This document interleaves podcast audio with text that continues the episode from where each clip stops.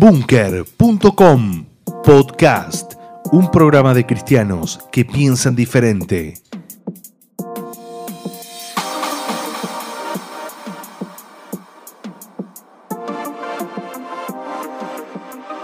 Hola amigos, ¿cómo están? La verdad espero que no se sientan como yo. Es la segunda entrega y ya tengo que hacer una denuncia. ¿Saben qué? La clave del éxito no es el pensamiento positivo. Repito, la clave del éxito no es el pensamiento positivo. Miren, yo soy de Bahía Blanca, sí, capital del básquet en Argentina, jugué al básquet, me encanta el básquet, miro básquet. Hace años que me sueño, que me visualizo, que me pienso jugando la final olímpica, tirando un pick and roll contra Estados Unidos, junto con Manu. ¿Y saben qué? No va a pasar. Manu se retiró, yo ya estoy viejito, los dos estamos viejitos, tenemos la misma edad, eso no va a pasar. Tampoco me casé con Jennifer Aniston, ni soy el CEO de una gran empresa, qué sé yo, Brad Pitt de haberlo deseado más fuertemente que yo. Ahora bien, fuera de broma, ¿por qué le digo esto? Se los digo porque en el último tiempo ha aparecido toda una serie de doctrinas gnósticas o esotéricas que indican que todo lo que atraes y deseas con mucha fuerza lo obtenés en tu vida. Se dice que los pensamientos conscientes o inconscientes influyen sobre la vida de las personas.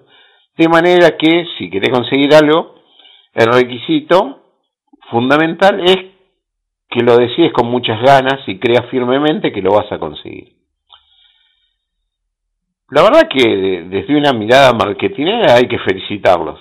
Transformaron en un producto de consumo masivo y, la panacea que cura todos los males, algo que siempre estuvo en, en, la humanidad, siempre estuvo en el pensamiento de, de la humanidad. Eh, con fe, con esperanza, con optimismo, no es solo un eslogan electoral, sino que es una, entre comillas, cosmovisión que acompañó al desarrollo de la humanidad. De alguna forma, este pensamiento positivo, basado en algo no comprobable, siempre estuvo vigente a lo largo de la historia y fue una fuerza motora que nos hace seguir eh, adelante en superar los obstáculos que se nos presenta y, nos impulsa al desenvolvernos en la vida. Una idea que desde la filosofía, algo en lo cual no, no, no, nos da el tiempo de este espacio para meternos, fue elaborada a través de diferentes nombres la evolución del pensamiento de las épocas, pero que están marcadas por lo, lo que se llama pensamiento mítico, luego la magia, las religiones primitivas y así sucesivamente.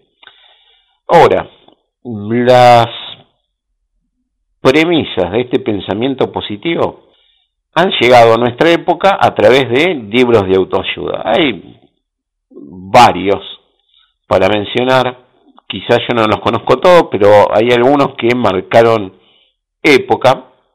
Por ejemplo, quien se ha llevado mi queso a finales de, de, de los 90 fue ampliamente difundido en la historia de cuatro ratoncitos que persiguen su trozo de queso, donde el queso simboliza la felicidad, otro la riqueza, el empleo y el bienestar, y la moraleja que deja, muy simple, es que en vez de lamentarnos porque nos corrieron el queso, porque cambiaron las circunstancias, hay que seguir moviéndonos y, y adaptarnos para alcanzarlo.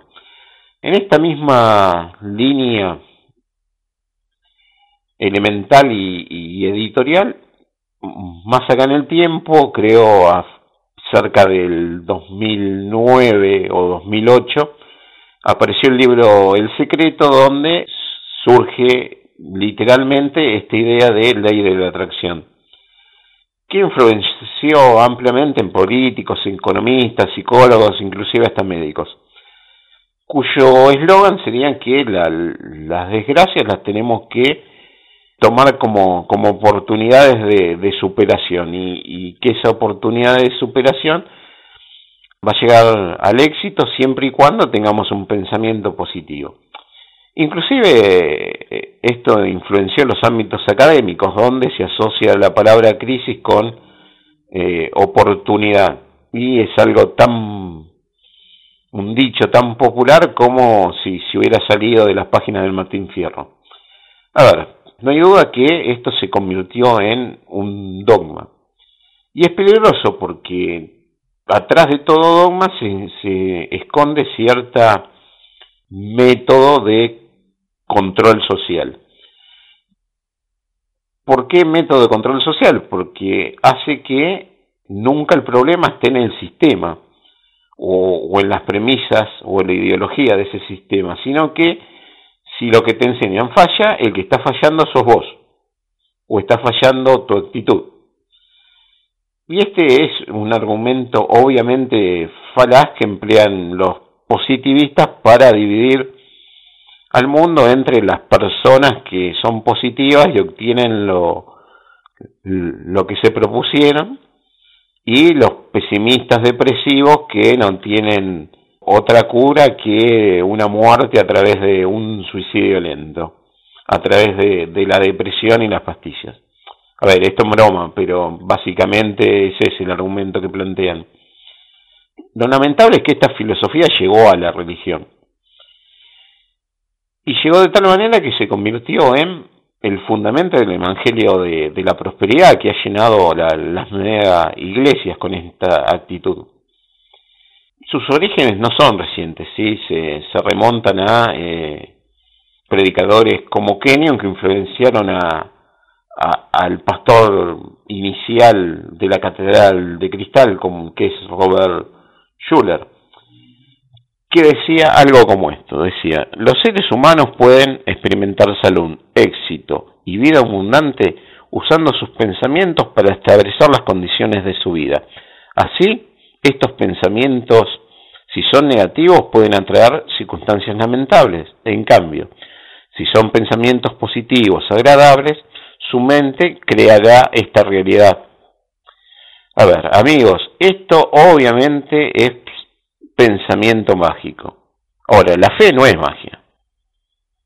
El tema es que predicadores como Copeland, como César Castellanos, más cercanos geográficamente, y su G12, copiaron descaradamente estas premisas, ya sea de, de, lugares tan lejanos como, como los principios que les decían influenciaron a Kenyon a través de Emerson, o eh, como lo hizo Castellanos descaradamente de libros de, superación y de crecimiento em, empresarial de líderes coreanos.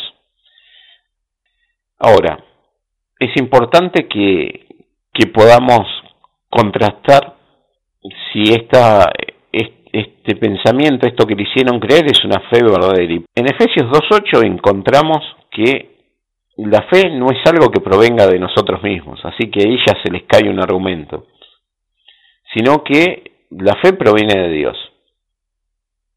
Y obviamente no se trata de una capacidad de superación personal, sino que como afirma Hebreos 11, un versículo muy, muy conocido, es la certeza de lo que se espera, la convicción de lo que no se ve. Así que, bíblicamente hablando, es claro que la fe tiene que tener un objeto, no puede ser fe en la fe o fe en lo que queremos, como esos mercaderes quieren hacernos creer. Y como muestra basta un botón, decía mi abuela, voy a citarlo para, voy a citar para que comparen lo que ha dicho Copeland. Dios no puede hacer nada aparte o independientemente de la fe, porque la fe es la fuente del poder de Dios. Ay, ay, ay. Según esta enseñanza, Dios no es más que un ser de fe, que depende de sus criaturas para actuar. Así ya Dios no es el Dios soberano que enseña la Biblia, sino un patético títere o marioneta a las órdenes de su creación, que depende de estas pseudo leyes espirituales y de la fuerza de, nuestros pensamientos que nos hacen creer que fe. Así es un Dios impotente en vez de un Dios omnipotente, limitado en lugar de trascendente. Ahora, ¿Qué es esa fe? No es la fe el arte de crear posibilidades. A lo sumo eso es creatividad, imaginación. Como veíamos, la fe es tener confianza en un Dios todopoderoso que por medio de Cristo Jesús nos liberó de la culpa del pecado. Jamás el Evangelio verdadero va a prometernos como, como el Evangelio del éxito salud, dinero y poder y una paz interior que en realidad es autoconfianza. Este pensamiento positivo convierte a Jesús especie de cadete celestial y pone a Dios a nuestra disposición con solo pulsar el, el botoncito de la oración. Hacemos un clic en oración y todas nuestras necesidades son satisfechas. Por Dios. Dejémonos de jugar. Esto es magia, no es cristianismo. Y esto humilla a Dios. Cuando en realidad lo que la humillación que Dios vale es la humillación de un corazón contrito. Esa es la clave del éxito, por lo menos la clave del éxito de un cristiano. Cristo claramente advierte a, sus seguidores que en este mundo tendremos aflicción, tendremos dificultades. No hay nada propiamente que, que diga que un que un cristiano tenga que esperar prosperidad. Jesús no vino a ser un director de un banco ni un empresario de éxito, sino a morir en una cruz. Y cuando el amor de Dios y, el convencimiento del Espíritu Santo llega a la vida de una persona, no hay mayor honor que, que ser seguidores, que ser portadores de esa cruz. Ahora, eso es costoso, eso tiene, tiene un sacrificio que, que cumplir, tiene un sacrificio que llevar esa cruz, tiene, tiene que haber renunciamiento a nuestro ego. Y justamente tener pensamientos positivos de éxito fomenta más el ego que, que el arrepentimiento y que la dependencia de Dios. La fe verdadera tiene cierta necesidad de estar satisfecho con, con lo que Dios nos da. Estar satisfecho con lograr su voluntad, no la nuestra, no nuestros pensamientos, no nuestros deseos, no nuestros sueños, sino los sueños de Él con nosotros. Así que nuestras circunstancias nunca van a ser un parámetro del éxito en los propósitos de Dios. Ahora, ¿tener un pensamiento positivo está mal? Obviamente que no. Desarrollar nuestras capacidades es, es lógico, es necesario. Y luchar por, por nuestra superación, por nuestro bienestar, también es bueno. Pero no nos confundamos porque no siempre podamos conseguir lo que anhelamos. En Hebreos 11 dice, por la fe Abraham siendo llamado obedeció para salir del lugar al que había de recibir como y salió sin saber a dónde iba. Por la fe habitó como extranjero en la tierra prometida como una tierra ajena, morando en tiendas con Isaac y Carem, coherederos de la misma promesa. Más adelante, en el versículo 13 nos dice, conforme a la fe, Murieron todos estos sin haber recibido lo prometido, sino mirándolo de lejos y creyéndolo y saludándolo, confesando que eran extranjeros y peregrinos sobre la tierra. Insisto, la fe siempre nos hace conseguir lo que deseamos. Obviamente no. Creemos en el Señor desde lo más profundo de nuestro corazón y confesamos su cuidado y su provisión, pero eso no quita que pasemos por momentos de dificultad, de incertidumbre, duras, sufrimiento, necesidad, enfermedad. Aún así, tenemos motivos para seguir confiando, porque el Señor nos prometió que nos acompañará hasta el último día de nuestras vidas y que los beneficios de, de estar con Él es una promesa que se palpa en esta vida y también en la eternidad. Podemos ver otro caso. Veamos a Moisés. Por la fe hizo grandes hazañas, como todos sabemos, enfrentó el faraón, cruzó el Mar Rojo, liberó al pueblo, Ahora, Moisés no pisó la tierra prometida, solo la vio de lejos. Es más, el pueblo con el cual salió, los mayores de 20 años, dice, algunos comentaristas perecieron todos en el desierto, solo dos pisaron esa, esa tierra prometida, Josué y Caleb. Así vemos que, Moisés, por la fe, por más que, que haya creído en las promesas de Dios, no logró lo, no logró el objetivo. Más adelante el pasaje dice que por fe conquistaron reinos, hicieron justicia, alcanzaron promesas, taparon bocas de leones, apagaron fuegos impetuosos, evitaron el filo de espada, sacaron fuerzas de debilidades, hicieron fuertes en batalla, pusieron en fuego ejércitos extranjeros. A estos la fe le hizo conquistar lo imposible, lucharon por ello y lo consiguieron. Pero hubo otro grupo, según Hebreos.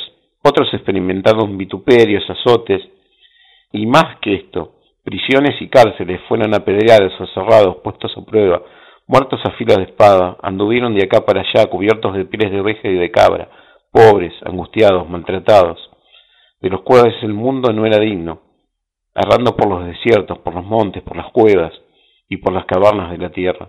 Y todos estos, aunque alcanzaron buen testimonio mediante la fe, no recibieron lo prometido. Este texto suena más a derrota que a éxito. Y la derrota del pueblo es la derrota de Dios en aquella mentalidad del pensamiento positivo. Ahora, ¿este texto presenta eso como derrota?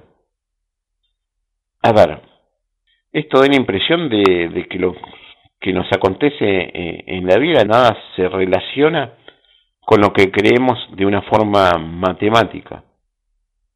Creer eh, que Dios me va a salvar de cualquier conflicto no hace necesariamente que así sea. Creer en algo con firmeza no va a ser que lo consigamos. Algunas veces lo haremos, otras veces no. Por ello, un texto revelador es Romanos 14.8. Pues si vivimos, para el Señor vivimos, y si morimos, para el Señor morimos. Así pues, vivamos o muramos, del Señor somos. Esto es lo verdaderamente importante. Somos del Señor independientemente de lo que ocurra a nuestro alrededor. Lo que nos lleva a preguntarnos, estos tipos, los Copeland, los Gil, los Castellanos, los Motesi, los Cabrera y otros tantos, ¿son seguidores de Dios?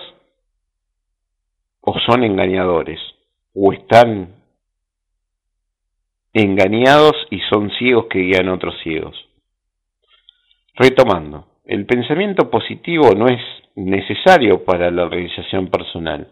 No nos confundamos, no es una varita mágica que nos hará llegar a donde nos proponemos, guiados por una fe irracional, por una fe falsa, en una confianza desmesurada en nosotros mismos.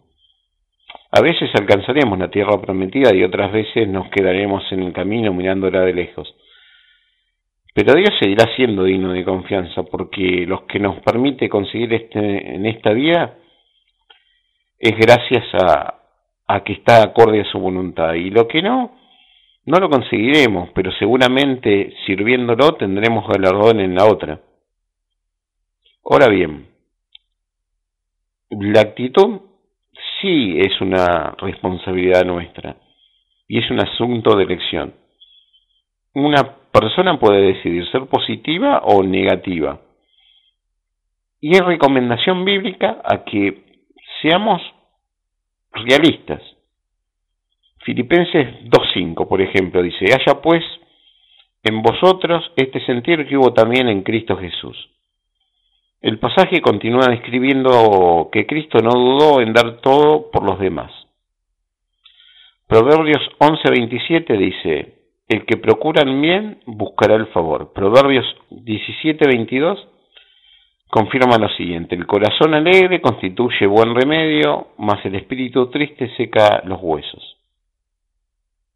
Tener una buena actitud es otra manera de elegir imitar a Jesús limitar lo bueno. Vivimos en una cultura de la queja, donde frecuentemente lo que, lo que recibimos no, no nos lleva a tener esta actitud positiva, sino todo lo contrario. Por eso creo que es importante día a día considerar el mensaje de Dios en, en su palabra y permitirnos que, que el mensaje suavice nuestros corazones. Y con eso quiero despedirme. Quiero despedirme pidiéndole a Dios que, que ponga en nuestros corazones la actitud que tenía David, ¿sí? de pedirle cada día al Señor nos examine y vea si en nuestra vida hay caminos de inequidad. Esto es lo que los pido para cada uno de ustedes. Amigos, gracias por su tiempo y hasta la próxima entrega de este ciclo. ¿Querés tener tu propia página web? Te invitamos a visitar bunker.com barra invertida web. bunker.com barra web. Ahí recibirás todos los detalles para saber cómo tener tu propia página web. Gracias por estar escuchando bunker.com podcast. Para más información, no dudes en contactarnos a radio.bunker.com.